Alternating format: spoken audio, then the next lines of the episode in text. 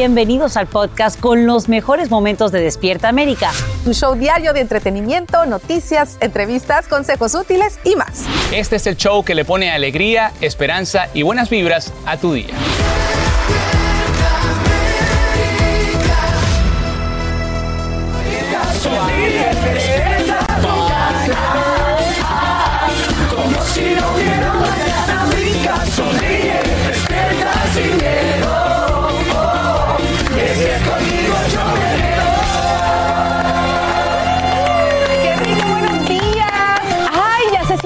Pero no, es jueves 13 de enero del 2022. Estamos muy contentos de recibirlos una vez más en esta su casa, en Despierta América. compañeros, jueves, jueves. Gracias por eh, dejarnos entrar a sus hogares como siempre para disfrutar el entretenimiento, estar al día con la información y la ayuda que se necesita para un mejor 2022. Listo, seguimos. Señores, este 2022 es el año de nuestro aniversario. Estamos celebrando el número 25. Y lo estamos celebrando en grande gracias a ustedes ahí en casa.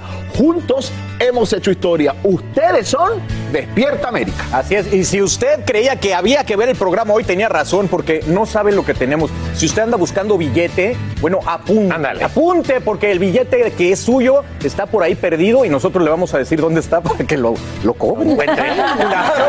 Muy bien, para encontrarlo, muy bien. Oigan, también seguimos con la serie que toda mujer debe conocer, El Síndrome de Asia. Y bueno, compartimos con nuestro compañero Félix de Bedut y su esposa Patricia, que lo vivieron en carne propia. Más adelante más detalles. Ya los vamos a hablar. Sí, súper pendientes a eso. Y bueno, hoy tenemos un día cargado de información y comenzamos, como dice Sacha, con lo que acapara titulares. Claro que sí, quiero que me acompañen porque esta mañana queremos aferrarnos a la esperanza que vemos ahí en el horizonte. Omicron causa estragos en el país. Sin embargo, esta ola de contagios, te cuento que ya estaría alcanzando su punto máximo. También un nuevo estudio de investigadores en California confirma que esta variante causa síntomas menos severos y estadías más cortas en el hospital. Bill Gates va mucho más allá al afirmar que una vez que disminuya el aumento actual, se verán menos casos durante todo el 2022 y lo más probable es que el coronavirus sea tratado como una gripe estacional. Vamos a aferrarnos precisamente a eso. Ahora bien, hay que destacar que actualmente el gran reto recae sobre los hospitales. Ya muchos advierten que están operando en modo desastre. La situación es tal que tan pronto como hoy el presidente Biden anunciará el envío de miembros capacitados de la Guardia Nacional a centros médicos en al menos seis estados. En vivo desde Los Ángeles, Romy de Frías nos explica cuáles son y por qué. Adelante, Romy, muy buenos días, cuéntanos. Así es, Sasha, muy buenos días. Y tal como tú lo pones, están muchos hospitales trabajando en modo desastre. Y es que uno de cada cuatro hospitales en Estados Unidos en este momento están cortos de personal, dado a que muchos de ellos están enfermos con COVID-19. De hecho, el Departamento de Salud y Servicios Humanos de los Estados Unidos dijo que el 79% de las camas en los hospitales de todo el país están ocupadas actualmente. Y aunque eso no pareciera mucho, sí lo es, porque bueno, una gran mayoría de ellas están ocupadas con pacientes de COVID-19. Aquí en el estado de California, bueno, no es la excepción. En el condado de Los Ángeles vimos en las últimas 24 horas 40 mil casos de COVID-19 y estas son cifras que jamás se habían visto anteriormente. Es por eso que el presidente Biden ha decidido tomar medidas y enviar personal capacitado de la Guardia Nacional a seis estados de Estados Unidos, incluyendo Ohio y Nueva York. Ellos están sufriendo por este impacto, aumento, ¿no? Que ha creado Omicron en muchos de estos hospitales del país. Y bueno, ese anuncio se espera que se realice el día de hoy. Aquí en el estado de California hay mucho personal médico que está sumamente eh, enojado, bueno, porque se tomó una medida ya que se está trabajando en esta situación de que tienen que presentarse a trabajar aún den positivo a COVID-19 y no tengan síntomas. Regreso contigo al estudio. Y ahora bien, Romy, sabemos que en las últimas horas las enfermeras eh, reaccionan a este anuncio de que pueden seguir trabajando aún estando contagiadas con COVID-19 pero sin síntomas. ¿Qué dicen? Y bueno, la Asociación de Enfermeras del Estado de California está totalmente en contra de esta medida porque dicen que aunque no presenten síntomas de COVID-19, sí pueden contagiar a otras personas, incluyendo a sus familias. Y por eso para ellas es esencial que deben de permanecer en, en aislamiento durante estos días que den positivo a COVID-19. Eso es todo el informe que te tengo desde Los Ángeles, California. Romy de Frías, regreso contigo al estudio. Gracias, Romy, por estos nuevos detalles. Y tenemos también nuevos detalles, pues a partir de este sábado las líneas de cruceros ya no van a estar obligadas a seguir la guía de los CDC para frenar el COVID-19. Los barcos que operan en aguas estadounidenses podrán participar o no en un programa voluntario de mitigación de riesgos, que incluyen orientación y recomendaciones que van a fomentar un entorno más seguro y más saludable para los pasajeros y los tripulantes. Las compañías confirmarían su participación tan pronto como la próxima semana. Amanecen tras las rejas al menos cuatro personas bajo sospecha de asesinar al policía de Los Ángeles, Fernando Arroyos. Sabemos que el agente hispano de 27 años estaba fuera de servicio cuando veía una casa que compraría junto a su novia en un vecindario al sur de Los Ángeles. Allí fue, em, allí fue emboscado por varios sujetos en un aparente intento de robo. Hasta sus últimos momentos, Arroyos trató de proteger a su pareja. Escuchemos las conmovedoras palabras de su madre. Yo quiero recordar a mi hijo como un héroe por su trabajo, como hijo fue lo máximo, como nieto fue lo máximo. Y pues como le repito, pues todo lo mejor para mi hijo. Entre lágrimas, sus familiares resaltan que su querido Fernando desde pequeño soñó con unirse al Departamento de Policía de la ciudad y por los últimos tres años había logrado su meta y formaba parte de la División Olímpica. Este crimen causa gran preocupación en una comunidad azotada por la violencia y mucho dolor entre sus compañeros y amigos. Y esta mañana un reporte del Departamento de Trabajo confirma lo que muchas familias enfrentan cada día. La inflación alcanza su nivel más alto en las últimas cuatro décadas. Ese aumento en el costo de la vida golpea con mayor dureza a los hispanos. En vivo, Andrea León nos dice cómo se afectan nuestros bolsillos y qué podemos hacer para mitigar ese impacto. Andrea, buenos días, te escuchamos. Muy buenos días, H. Efectivamente, los precios al consumidor subieron un 7% en el mes de diciembre y ese incremento se siente en supermercados como este, en donde las familias tienen que pagar unos 250 dólares más por la misma canasta básica familiar cada mes en relación al año pasado. Esto porque los productos como las carnes, la leche han subido considerablemente. Por ejemplo, el pollo subió un 10,4% en relación al año pasado, los pescados y otros mariscos un 8,4% en relación con el año pasado. También se siente el efecto en los precios que subieron en un solo mes. La leche un 1,3% y frutas frescas como las naranjas y mandarinas un 8,9%. Eso es bastante y según los expertos se debe principalmente pues a la pandemia del coronavirus. Cuando cerraron las fábricas y puertos se creó una escasez de productos de alta demanda que han generado que sigan subiendo estos precios, pero dicen que lo peor está por pasar, que cuando lo peor de la pandemia pase, los precios del combustible deberían bajar y con ello los precios de los alimentos, que es lo más importante para muchos, estabilizarse. Lo que algunos expertos anticipan, Andrea, es que se mantenga esta inflación por lo menos durante el transcurso del año y posiblemente hasta finales. Entonces, en este tiempo, ¿qué podemos hacer para combatir la inflación y ahorrar dinero? Así es, lo que recomiendan hasta que todo esto pase es tratar de ahorrar en la medida de lo posible. Lo más importante, no comprar artículos de lujo o innecesarios que en tiempos de escasez se consideran como artículos de lujo. De pronto, ropa, un carro nuevo, no es el momento para hacerlo. Lo que sí debemos seguir comprando y es indispensable es la comida. ¿Qué hacer en estos casos? Comprar pues lo que está temporalmente más barato o en oferta. Sacha, regreso contigo. Excelentes recomendaciones, Andrea León. Vamos a ponerlas en práctica. Gracias por informarnos en Despierta América, que siempre te ayuda.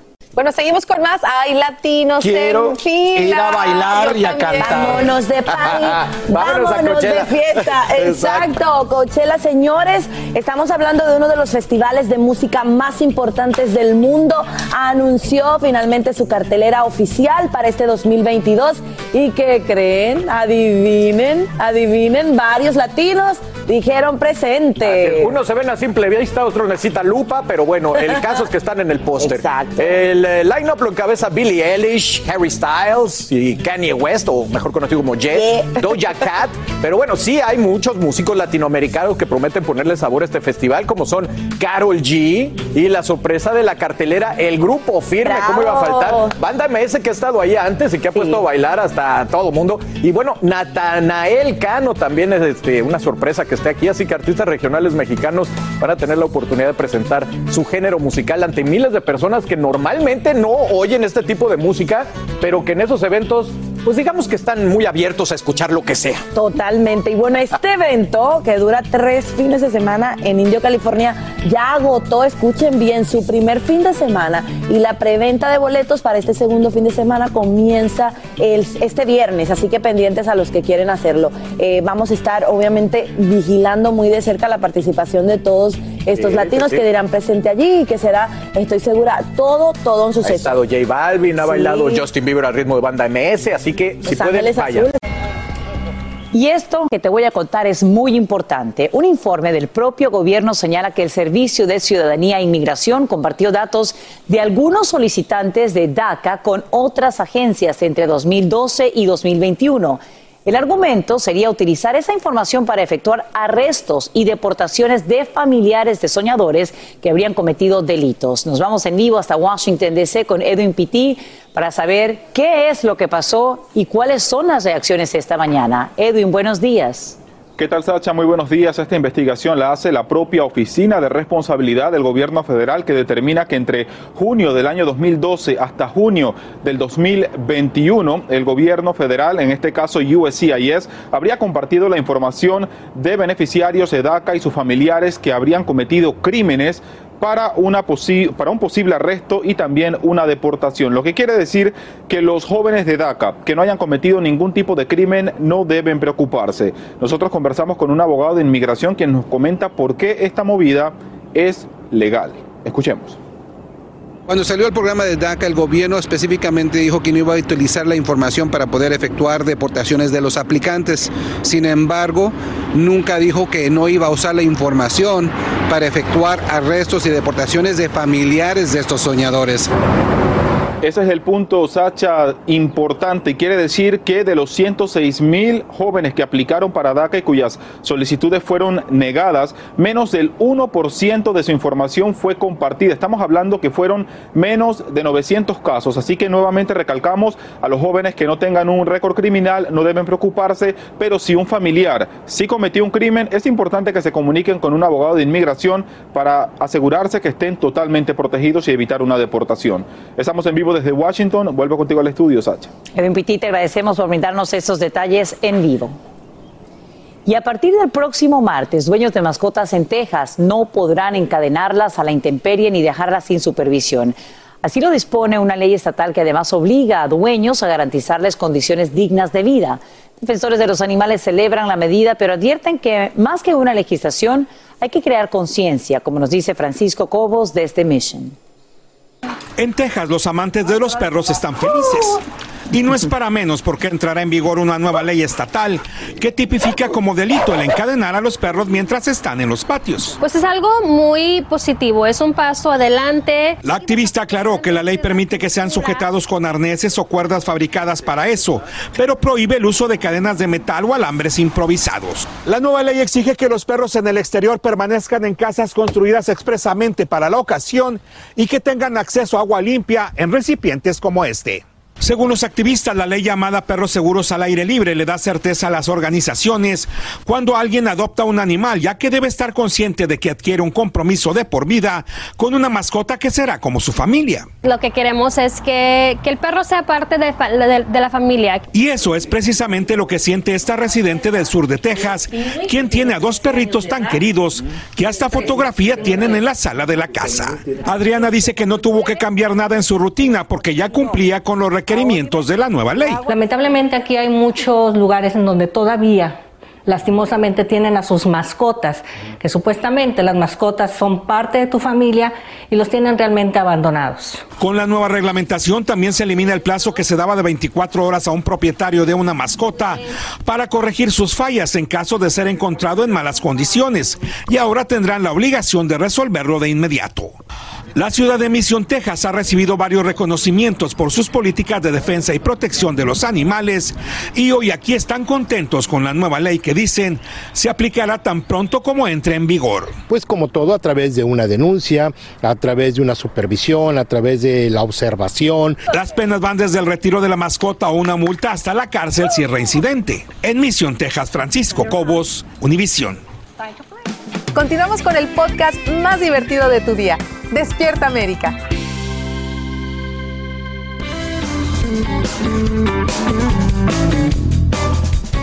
Señor, señora, por favor le pido que me ponga atención. ¿Por qué? Porque hoy puede ser el día en que usted encuentre dinero perdido. Y no digo que fue que se le cayó, que lo, eh, lo perdió en una caja que donó, no, no. Mire, ya le voy a explicar de qué se trata. Quien nos lo va a explicar es el experto en finanzas y creador del seminario Creando Riquezas, Alejandro Cardona. Alejandro, buenos días, ¿cómo estás?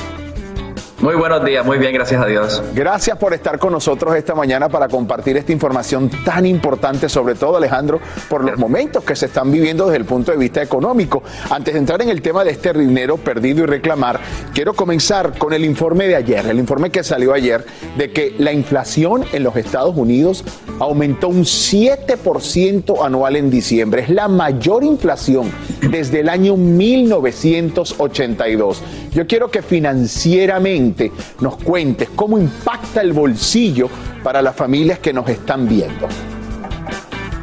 Bueno, querido Raúl, primero decirle a la comunidad que la inflación es una especie de impuesto y es regresivo, es decir, ataca a las personas que tienen menores niveles de ingreso es un impuesto indirecto, así se llama en economía, un, impuesto indirecto, porque nos hace ver como un fenómeno económico, pero al final es una consecuencia de todo el dinero y todos los subsidios y todo lo que el Banco Central ha distribuido y el gobierno a, la población a través de créditos también, toda esta relajación en el crédito, los empresarios y estas cosas, pues hace que tengamos más poder adquisitivo, ¿cierto?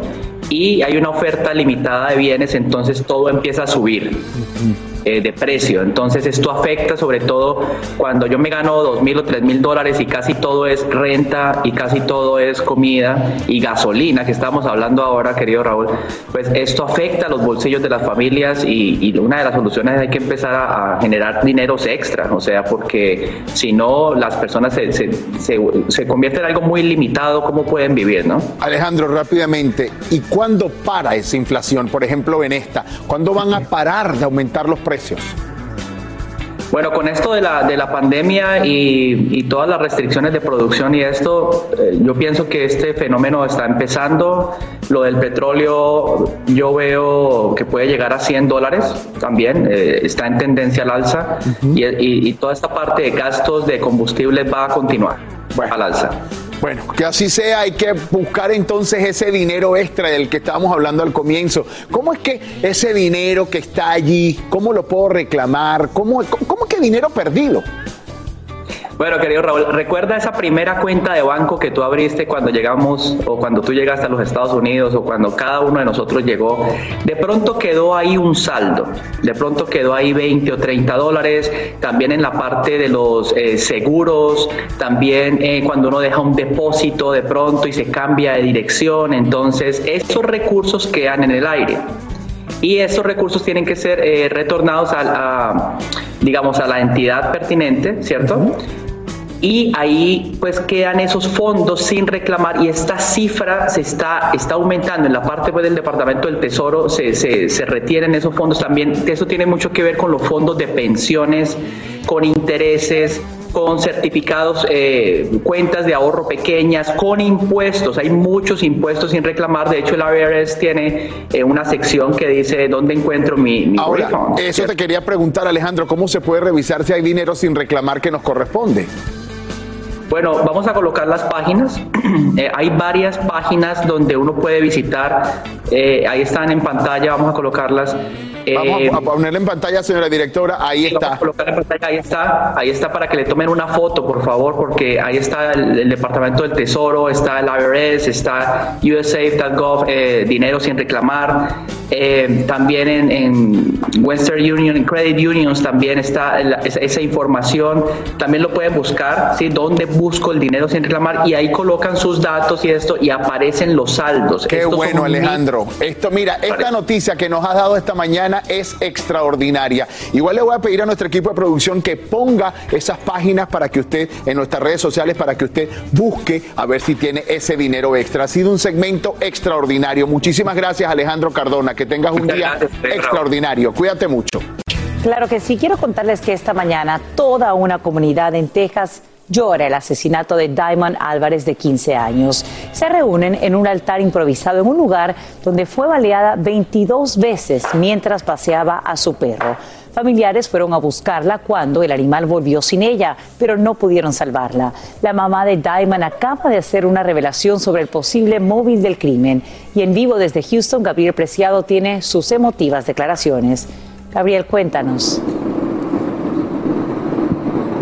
Sacha, un placer eh, saludarte esta mañana. La propia madre habló con nosotros acerca de este posible móvil y detalló que previamente a que la joven saliera directamente al parque con eh, su perro a caminar, ella se enteró recientemente y lo dijo a nuestras cámaras de que su hija previamente había acordado con su exnovio el reunirse en este parque de la ciudad. Fue ahí cuando inclusive uno de los vecinos acudió a externarle a la madre que él había visto una unidad, una unidad de color oscuro que están buscando las autoridades muy cerca de su casa previamente a que su hija saliera. Ya cuando ella se encontraba en el parque junto con la mascota, esta unidad se acercó y comenzó a disparar a quemarropa. Es desde ese punto que las autoridades están buscando esta unidad en cualquier punto de nuestra ciudad y requieren de la ayuda de la ciudadanía. Y por supuesto que aquí una parte importante fue la mascota, la mascota que con sus patitas manchadas de sangre, inmediatamente después de los disparos, acudió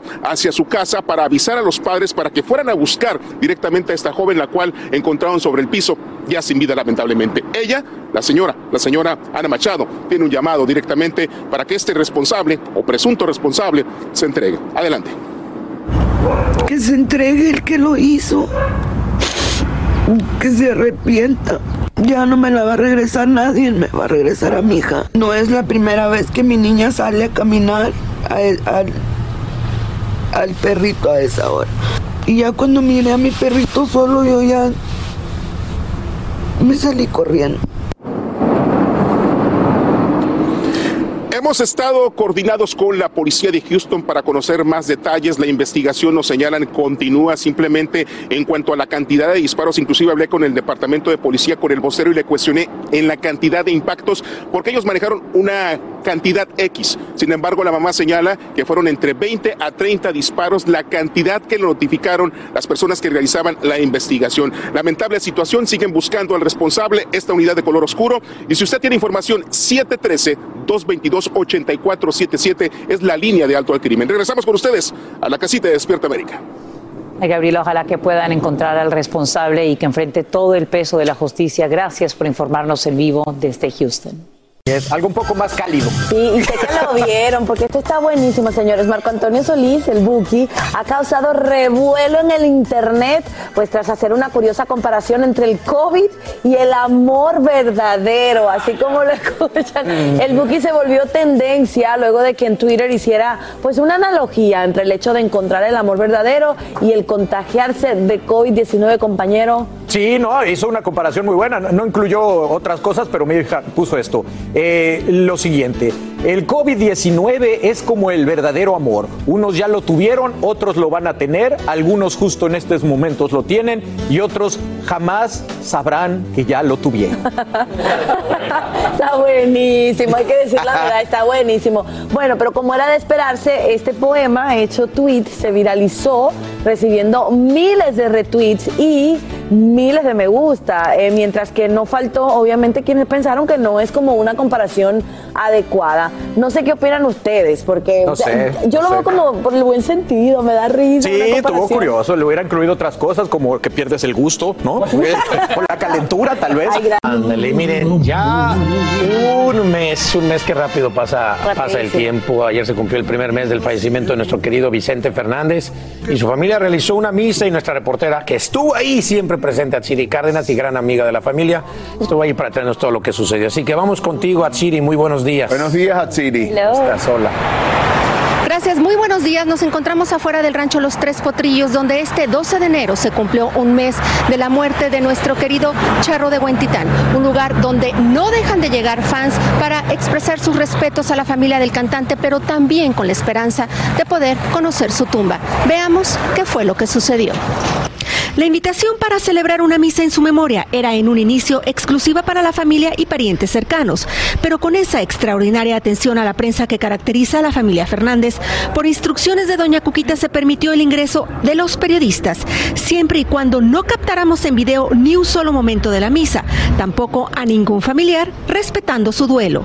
con la simple intención de compartir con ellos un momento. Ellos no quieren hacer nota de esto, sino compartir con la prensa tantos años que estuvimos al lado de don Vicente Fernández. El reportero Jorge Soltero fue uno de los periodistas a los que se nos permitió ingresar. Antes de caminar hacia la casa principal, se nos dijo que nos recibían como un miembro de la familia más para ser partícipes de la ceremonia religiosa y nos pidieron también evitar sacar nuestros celulares. Así vivió el momento la comunicadora Gabriela Costa, quien estuvo sentada conmigo durante la misa. con el padre eh, haciendo referencia al legado sobre todo de don Vicente Fernández, que a pesar de ya no estar aquí, pues sigue presente, sigue vivo en la familia, ver la fortaleza de doña Cuquita, que eso a mí me impresionó mucho, verla, verla bien, verla arropada por sus hijos, por Vicente Junior. Tras concluir la misa, se nos permitió captar con nuestros celulares el lugar de la ceremonia, celebrada justo en la tumba de don Vicente, ubicada afuera de la casa principal, esa donde nos recibió Vicente decenas de veces. El ingresar, pues vienen todos esos recuerdos porque tenemos muchas anécdotas en este pasillo que conduce a la casa de, de la familia, donde al llegar a la tumba, pues inmediatamente es la imagen de don Vicente Fernández. Aquí pueden ver el altar junto a una imagen de don Vicente. También estaba una cruz de madera de la cual colgaba uno de sus muchos moños charros. Y no podía faltar la imagen de la Virgen de Zapopan, la segunda más venerada de México y a la que don Vicente era muy devoto. En las sillas que rodeaban la tumba estuvieron doña Cuquita, su hijo Vicente y algunos nietos y bisnietos. Doña Cuquita nos dijo que los tres potrillos siempre será nuestra casa. Y creo que es una de las misas más emotivas porque para empezar el padre dijo que cada día eh, que pasa nos alejamos más de la fecha en la que don Vicente Fernández murió, pero cada día nos debe de acercar más a la persona. En tanto, afuera sus fans no dejaban de llegar como el colombiano Germán Mesa. Y estar aquí en la casa de él pues se siente una energía muy muy fuerte. Se siente una alegría muy grande saber que pues este, este es su lugar. Eh, el lugar de su familia su entorno es algo muy muy bonito Mientras esperábamos la autorización para captar imágenes, los periodistas tapatíos recordamos sus últimas dos apariciones públicas. La última en julio pasado, cuando tras abandonar el hospital por una infección urinaria, pidió parar su auto y dirigirnos unas palabras. Fueron sus últimas declaraciones. Y en febrero de 2020, cuando con motivo de su cumpleaños número 80, compartió solo con periodistas de Guadalajara que cubrimos años su carrera, su primera botella de tequila que lleva su marca. Siempre un caballero con la prensa. Por cierto, aún es muy pronto para saber si se va a recordar de alguna forma el próximo 17 de febrero, cuando don Vicente cumpliría 82 años de vida. Aún faltan 35 días y no sabemos si se abrirán las puertas, como cada año lo decía don Vicente Fernández, para que se celebrara su cumpleaños por todo lo alto. Yo soy Axiri Cárdenas Camarena y regreso con ustedes a Despierta América. Muchísimas gracias, Atsiri. Es increíble ver las Como imágenes ahí de él, ¿verdad? Cuando estaba vivo, la última vez que pudo La gente lo va a seguir nosotros. recordando por todos los siglos de los siglos. Así es. Oigan, miren, aunque la prensa no pudo entrar las cámaras allí, en las afueras pudieron hablar con la hija de don Vicente Fernández. Vamos a ver qué dijo sobre cómo ha sido este mes sin el charro de buen titán. ¿Cómo está la familia, Ale? ¿Cómo está Cuquita? Estamos bien, está muy bien mi mamá. gracias. ¿Cómo ha sido este primer mes sin tu papá, Ale? Pues triste y Sí, sí, un poco difícil, ¿no? Sobre todo por las fiestas. Oiga, les se habla de que ah, están construyendo un camino especial para los fanáticos de tu padre que quieran venir a visitar la tumba. ¿Es correcta esta Eh, información? Creo que sí, la verdad no te sabría decir. Pues como que tampoco quiere hablar mucho. decir mucho, hablar mucho, ¿no? Por supuesto, el tema es un mes, ¿no? Sin tu padre. Entonces imagínate cómo está. Además, ella siempre de todos ha sido como la, La más reservada. la, La más más reservada en cuanto a compartir información personal con la, con la prensa. Pero bueno, ya lo sabe, ya pasó un mes y aquí, bueno, vamos a seguir contándoles todo lo que está viviendo la familia Fernández. Y ahora regresamos con más temas de actualidad aquí en el podcast de Despierta América. Hemos estado hablando sobre el síndrome de Asia. Mujeres de todas partes del mundo se han conectado por las redes sociales para compart- compartir los síntomas de salud que las afligen. Todo para llegar a la conclusión de que la fuente de sus males han sido los implantes de seno. Hoy la historia es de aquí, de nuestra familia de Univisión. Vamos a ver esto que nos preparó Mónica Fonseca.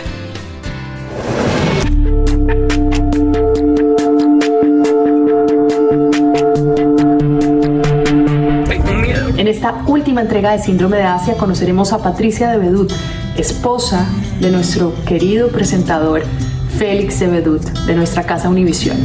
Ella nos contará, al abrirnos las puertas de su casa, sobre el periplo que ha sido pasar por esta enfermedad todos estos años, pero sobre todo las complicaciones de quererse retirar los implantes y recibir una respuesta que no se esperaba de algunos de los doctores que la atendieron. Y le dije, quítamelos.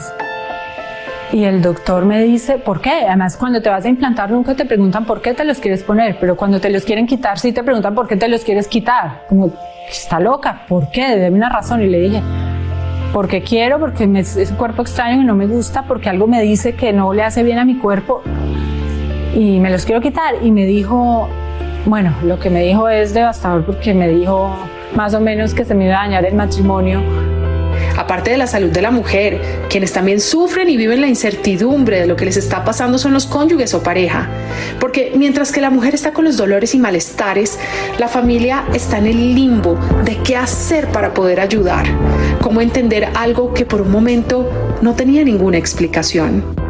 pero yo también todavía tenía dudas, porque para nosotros, incluso más que para ustedes, para nosotros, que, que ese tema es mucho más lejano, no veíamos cómo podía haber una relación entre un implante que siempre se había dicho que era seguro, con unos síntomas que estaban en otro lado del cuerpo que no parecían tener relación con eso.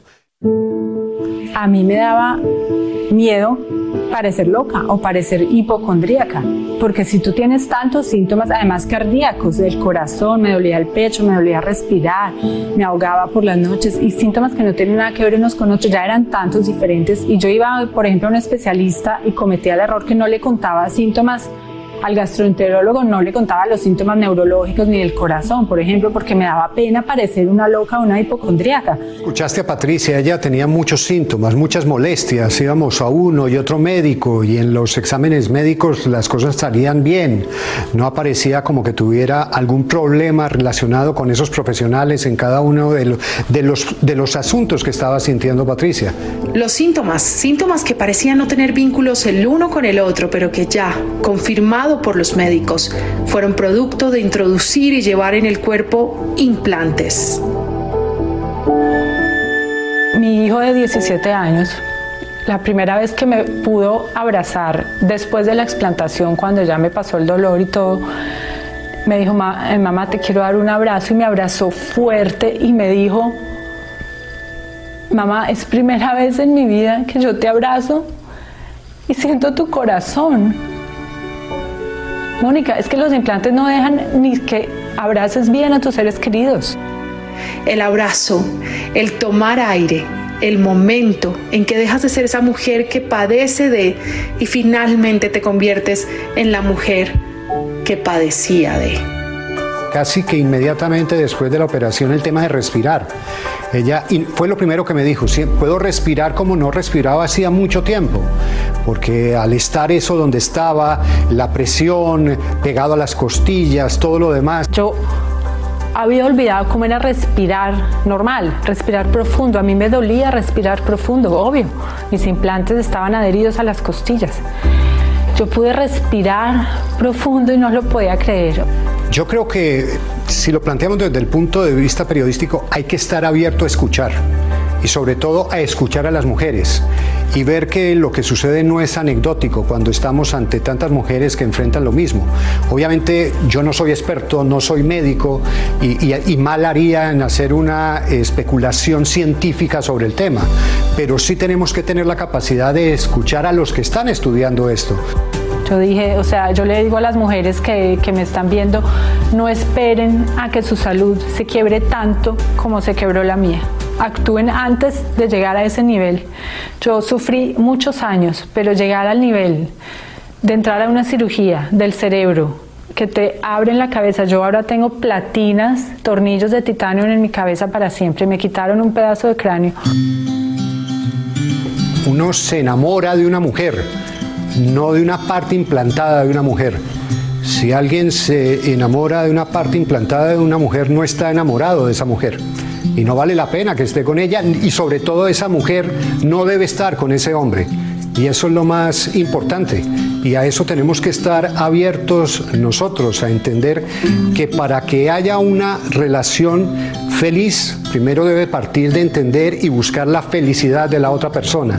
Y que esa felicidad no puede estar determinada por unos implantes de plástico. El turno ahora es para mí como paciente. Va a revisarme el doctor y ver cómo estoy después de la cirugía. Despierten mujeres en América. La información está en sus manos. Decidan lo que es mejor y más saludable para ustedes. Aquí sí las invito. Que estén bien. Y precisamente le vamos a dar los buenos días a Mónica Fonseca. Muy buenos días, Mónica. Gracias por esta increíble serie. ¿Por qué decides hacerla?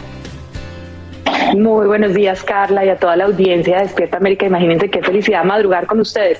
Decido hacerla porque mi amiga Angeli Moncayo, cuando se acerca a mí, eh, llega muy mal, físicamente, mentalmente, emocionalmente muy mal. Y yo decía, esto sí es verdad, no puede ser. Y empiezo a investigar y sí es verdad. Y sí es verdad que hay un número de mujeres que les pasa y les puede dar el síndrome de Asia o la enfermedad de los implantes mamarios. Y sí es verdad que no necesariamente eh, los doctores o las doctoras siempre nos dan toda la información. En mi caso me la dieron, Carla, es muy importante decírtelo. Y yo me lo retiré siempre eh, me lo retiré ahorita informada y me los puse informada. Entonces, les dejo en sus manos eso. Hay una arroba que quisiera además que, que siguieran las personas que tengan dudas, que es Asia Recovery Em, y básicamente Asia Recovery Oficial es el portal donde van a poder encontrar más información porque sé que la gente, las mujeres siguen un poquito perdidas con respecto a esto. Es la decisión que ustedes tienen en sus manos, simplemente que sea siempre informada, si ponérselas, si quitárselas, pero siempre informadas. Y obviamente eh, hay que igual siempre agradecerle a la comunidad científica que ha estado tan abierta y a los médicos hablar de este tema eh, ayudarnos a hacer esta nota tan importante y un agradecimiento súper especial a Félix Ebedut eh, de la Casa Univisión y a su esposa Patricia por eh, habernos contado algo tan íntimo y habernos ayudado. Ahora, ¿cómo te sientes a raíz de quitarte los implantes de seno? Qué gran pregunta y gracias. Me siento libre. Apenas salí de la cirugía, me pregunta el médico, me dice, ¿cómo te sientes? Y la primera palabra que se me vino todavía con anestesia fue I feel free, me siento libre.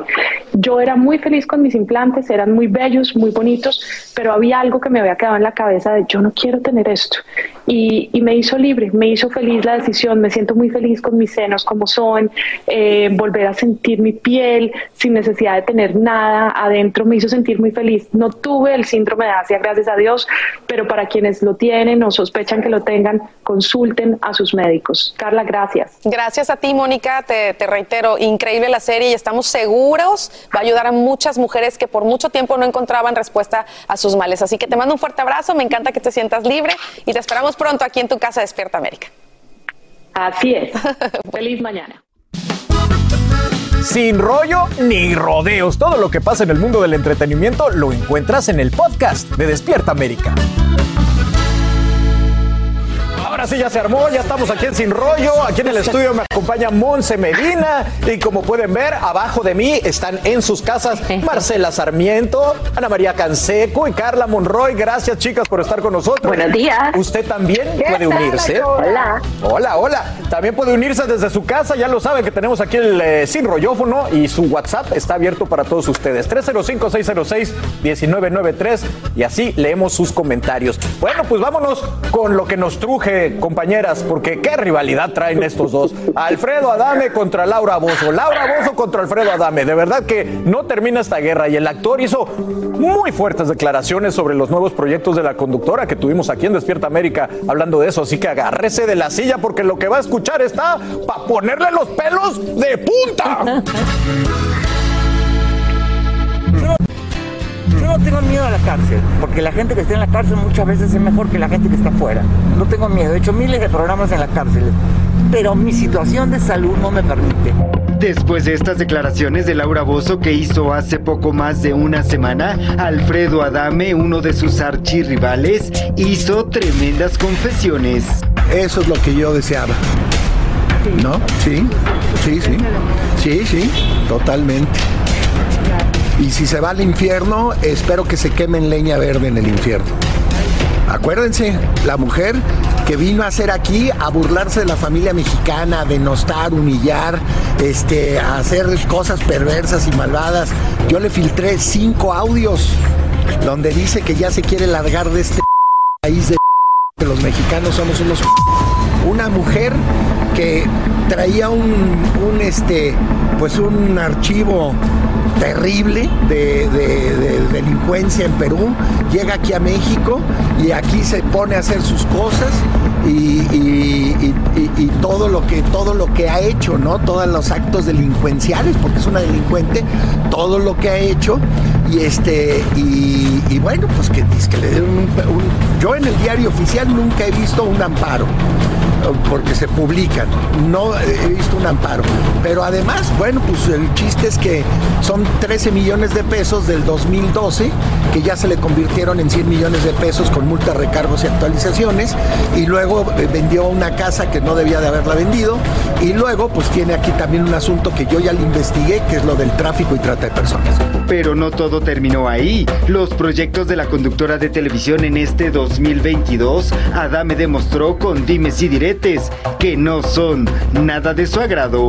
Ahorita estoy detrás de lo de la serie y hay una empresa ya interesada, ya les estaré comentando. Oye, ahora sale diciendo que va a sacar su libro, pues ¿tú crees que a alguien le interese leer su, su vida? Y que va a hacer su bioserie.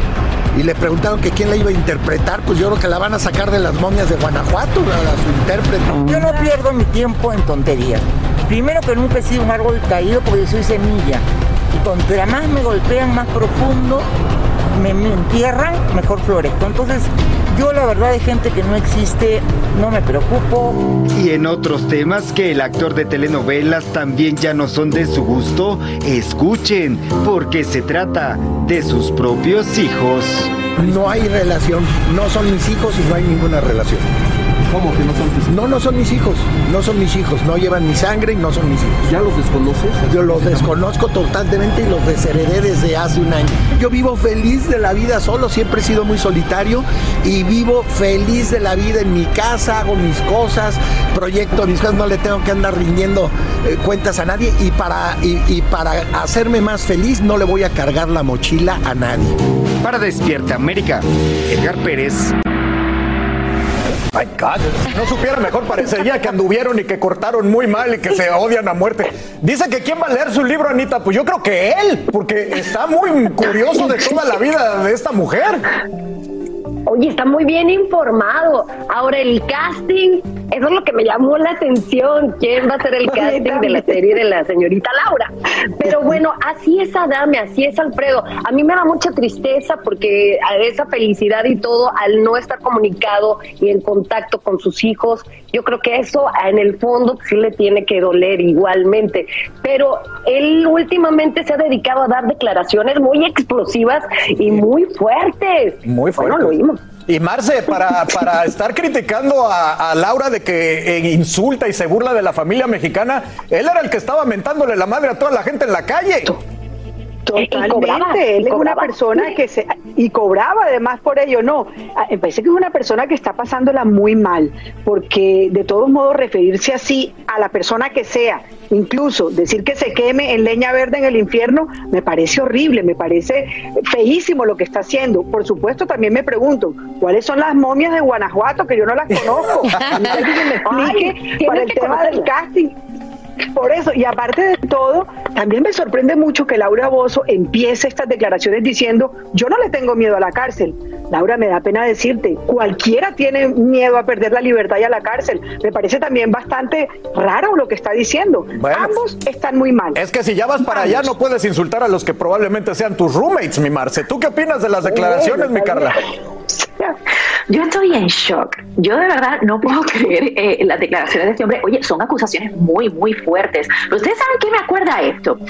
Cuando yo era chiquita y a mí me molestaban en la escuela, mi mamá me decía, eso es que está enamorado de ti. ¿Verdad? ¿Será que tiene alguna obsesión con Laura? Porque, oye, no le suelta ni pie ni pisada. tiene una obsesión con esta mujer. Pero las acusaciones son muy serias, hasta de trata humana. o sea, es, eh, eh, esto es grave. Ah. Y sí coincido con las chicas, creo que debe estar pasando un muy mal momento, cualquier separación con los hijos, o sea, esta de la, relación con sus hijos eh, debe ser muy doloroso y, son muy fuertes declaraciones, o sea, horrible. Qué, tristeza por eso. Tienes razón, Carla, había una niña en mi kinder que se llamaba Cintia y me pellizcaba y luego me dijo ya grandes que es que le gustaba de chiquito, entonces a lo mejor por ahí va la cosa. Pero Monse, eh, ¿quién quita? Pecando, pecando de falta... Del año. Sí, pecando de falta de caballerosidad y de verdad con un lenguaje muy fuerte para una Laura que pues ya está bastante, con bastantes problemas. Pero miren, y es difícil tomar un lado si somos Team Alfredo o, Team Laura, porque los dos son muy controversiales, siempre lo han sido, muy explosivos. Uno no haya a quien defender. Pero en este caso estoy de acuerdo que Alfredo obviamente está pasando por situaciones muy, pero muy difíciles. Expresarse así de Laura casi no me sorprende, pero que se exprese así de los hijos sí da como que pesar oír ese, e, todo ese rencor que lleva por dentro. Ahora sí le voy a decir, Alfredo, yo me miraría una serie de Laura, especialmente si involucra todo este bochinche que ellos dos han tenido a lo largo de los años, pero que lo hagan bien, que cuenten secretos de Laura que quizás no sabemos, que realmente hagan toda la investigación y nos den esos chismes que hasta nosotros no nos sabemos. Eso, eso sí vende. Eso, cuidado que destrona la de Luis Miguel, que está muy buena también. A lo mejor en el libro está el misterio del romance entre Adame y, Laura. Puede ser. No, qué locura. No, yo no creo. A mí, realmente me preguntan que si soy team uno, team otro, team Adame. Yo no soy team nada, absolutamente nada. Es más, estoy en contra absoluta de este tipo de, problemas y de peleas públicas y de estas faltas de respeto permanente. Se perdió la cordura y se perdió la cortesía y se perdió la educación. Pero dentro de todo toca temas muy interesantes como la de que no ha encontrado un amparo que ella dice que tiene y que vaya usted a saber si es cierto o no. Pero bueno, estoy seguro que nuestro nuevo investigador. el diario todos los días para verificar el amparo. O sea, esto es... Nuestro nuevo investigador y reportero Alfredo Adame nos tendrá al, tanto muy al tanto. Sin rollo ni rodeos, todo lo que pasa en el mundo del entretenimiento lo encuentras en el podcast de Despierta América. Oigan, la gente está enchiladísima con Alfredo Adame. Me ponen aquí de todo desde, oigan, yo era fanática de Alfredo Adame, yo amaba a ese hombre, era todo un caballero. Qué pena que se ha convertido en este monstruo. Alguien más me dice por acá, ni una viuda negra tiene tanto veneno como Alfredo Adame. Creo que le falta vitamina C. Y por otro lado me dicen, a Alfredo Adame lo que está es súper arrecho y se le quita poniendo a Laura a bailarle solito para él. Así que ya están organizando bailes privados de Laura para Alfredo Adame. ¿eh? Oigan, hablando de gente que le gustan los bailes privados, el rapero Drake, qué lío se ha metido y por culpa de salsa picante. No me pregunte qué marca porque todavía no averiguo, pero esto es porque tuvo con una modelo relaciones íntimas y él asegura que, bueno, al terminar le puso salsa picante al preservativo para que no lo usaran para matar su esperma. Y esto es un tremendo escándalo. No, no, no, no, no. Debería tener al chef aquí para hablar de este tema por lo de la salsa. Fíjense que, al parecer, según un blog que se llama Too Much Hot Tea o demasiado té caliente, la historia va así. Drake se conecta con una modelo en Instagram hace unas semanas. Según ella, él la invitó a una fiesta y luego a su hotel donde tuvieron relaciones sexuales. Después de lo cual la modelo trató de rescatar el esperma de Drake y para su sorpresa, y según ella dice, La esperma tenía salsa picante y asegura que está lista para demandar a Drake. Así que Drake, bueno, pues está en problemas. Aparentemente reaccionó con sus redes sociales diciendo: Tómate los 15 minutos de fama. Yo me quedo con los restantes 23 horas y 45 minutos.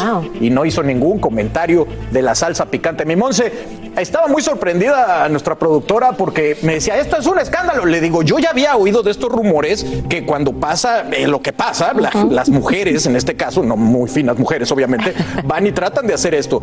Y es muy curioso porque muchos de los hombres en Instagram diciendo: Eres un genio, Drake. Terminaste con un problema. Miren, a mí realmente que yo le pongo salsa picante a todo, pero Drake se lo llevó a otro nivel. Eh, y, y cuando uno escucha la historia, ¿verdad? Qué loco lo que Drake tiene que hacer para, para cuidar su fama, para cuidar eh, que, no, que no dejar a una mujer embarazada por sus propios méritos. Porque la mujer fue al baño, agar- agarra los restos y se trata de quedar embarazada, se trata de autoinseminar y esto le provoca obviamente una reacción porque lo que ella tenía ahí era salsa picante. Ahora, las dos, los dos lados, Carlitos, están súper, súper locos. Cuando uno piensa que la historia se pone más loca, o sea, llega la mujer y trata de hacer exactamente lo que él tenía miedo Carla, que ella, ella insiste en que fue Drake quien puso la salsa, pero es ella la que lo está diciendo. Yo no sé, de, de verdad que está muy confuso, pero tú qué opinas de esta acusación de parte de la chica? Primero que todo, por curiosidad, la curiosidad mató al gato. ¿Qué tienes tú que ir a hacer a buscar en, el, en, en la basura lo que no, lo que ya no, o sea, las intenciones no eran las correctas? A mí lo que me pone, me, me molesta de esta situación es que nosotros como mujeres estamos buscando eh, cuidar eh, muchos aspectos, queremos igualdad, queremos equidad, eh, queremos eh, que cuando hablemos eh, tener eh, que, que nos crean en caso donde hay mucho, por ejemplo, abuso por parte de hombres, etcétera. Y este tipo de cosas yo siento que nos aleja de nuestra causa, hermana, no nos está ayudando en nada. Eh, entonces, eso es la parte que realmente me preocupa de todo esto. Eh, ¿Sabes qué? Sí. eh, bien, por, bien por Drake, bien por Drake, él tiene que cuidar su, su, su imagen. A lo que mejor no está lo que tiene ayudando que hacer. para, para la causa feminista, pero sí está ayudando para los memes. Miren, les voy a poner algunos aquí. pues está buenísimo. El primero dice Drake en el baño tratando de no hacer ruido. Miren con su salsa picante ahí. En, en este otro vemos un preservativo y un paquete de salsa picante, por supuesto que ahora parece que los van a empezar a vender juntos. Y otro más es un llavero que tiene, en lugar de desinfectante para Oh las manos, una salsita picante de esas eh, de, de Asia. Y este otro, bueno, fotos de Drake siendo muy creativo. De verdad que los memes no perdonan. Pero no sé si tiene Drake, alguna base aparte del chiste para una demanda, Anita. ¿De qué va a demandar esa mujer? ¿De que, de que estaba demasiado picante la salsa o qué? Ay, no. No, no, no, qué, qué, qué, qué mon. Lo que pasa es que ella está demandando que la lastimó y todo. Ella quiere dinero a como dé lugar. O sea, obviamente quería quedar embarazada porque eso ya hubiera sido un seguro de vida y hubiera sido mantenida durante los 18 años de, de la criatura, ¿verdad? De la bendición. De la bendición. Pero, o sea, las cosas como las hizo, al final de cuentas lo que quiere esta muchacha es dinero. Yo no creo que ninguna corte vaya a aceptar esta demanda. Total, Marce. Claro, no, no, pero ese es el resultado, ese es el resultado de empezar relaciones y llevarte a la cama y a la intimidad sin ningún filtro a la que se te aparece en Instagram o al que se te aparece en Instagram. O sea, ya sabemos que las redes sociales son la nueva, digamos, forma de buscar novio, novia, marido, Total. pareja, pareja sexual consensual, lo que quieran. Pero es que tiene que ponerle a la gente filtro a las cosas. Sí, y yo sí, sí. me niego a creer que un personaje como Drake, un personaje que sabemos que es un tipo muy exitoso en el mundo de la música, un tipo que yo creo que debería cuidarse Anden mucho estas más. cosas, O sea, ¿no? esto es como Sí. una, sí, es como una película de, de terror. ¿no? Pero se está Y- cuidando. Y, y si no se, es que si no se cuida, le tiene que poner a sus hijos nombres como Tabasco o Chipotle o, o Verde. Mercadeo, ahí hay un marketing opportunity. Para que le, le hagan un sponsorship. Bueno, gracias por escribirnos. Siguen entrando llamadas de, de Adame, pero vamos a, a- a enfocarnos en lo de Drake. Me dicen, oigan, a Drake en vez de ponerle salsa picante en los preservativos, ¿por qué no los tira al inodoro? Es más fácil y seguro. Bueno, gracias por sus consejos. Alguien más nos dice, muy bien por Drake. Qué terrible que existan personas que lo único que buscan es dinero fácil y estar de mantenidas. Lo mismo que casi le pasa a Sofía Vergara con los óvulos que felizmente no perdió. Bueno, y otra comparación que me hace, ojalá y Tristan Thompson hubiera hecho lo mismo que con Oh, salsa picante, gosh. ahora no tendría tantos problemas con Chloe Kardashian.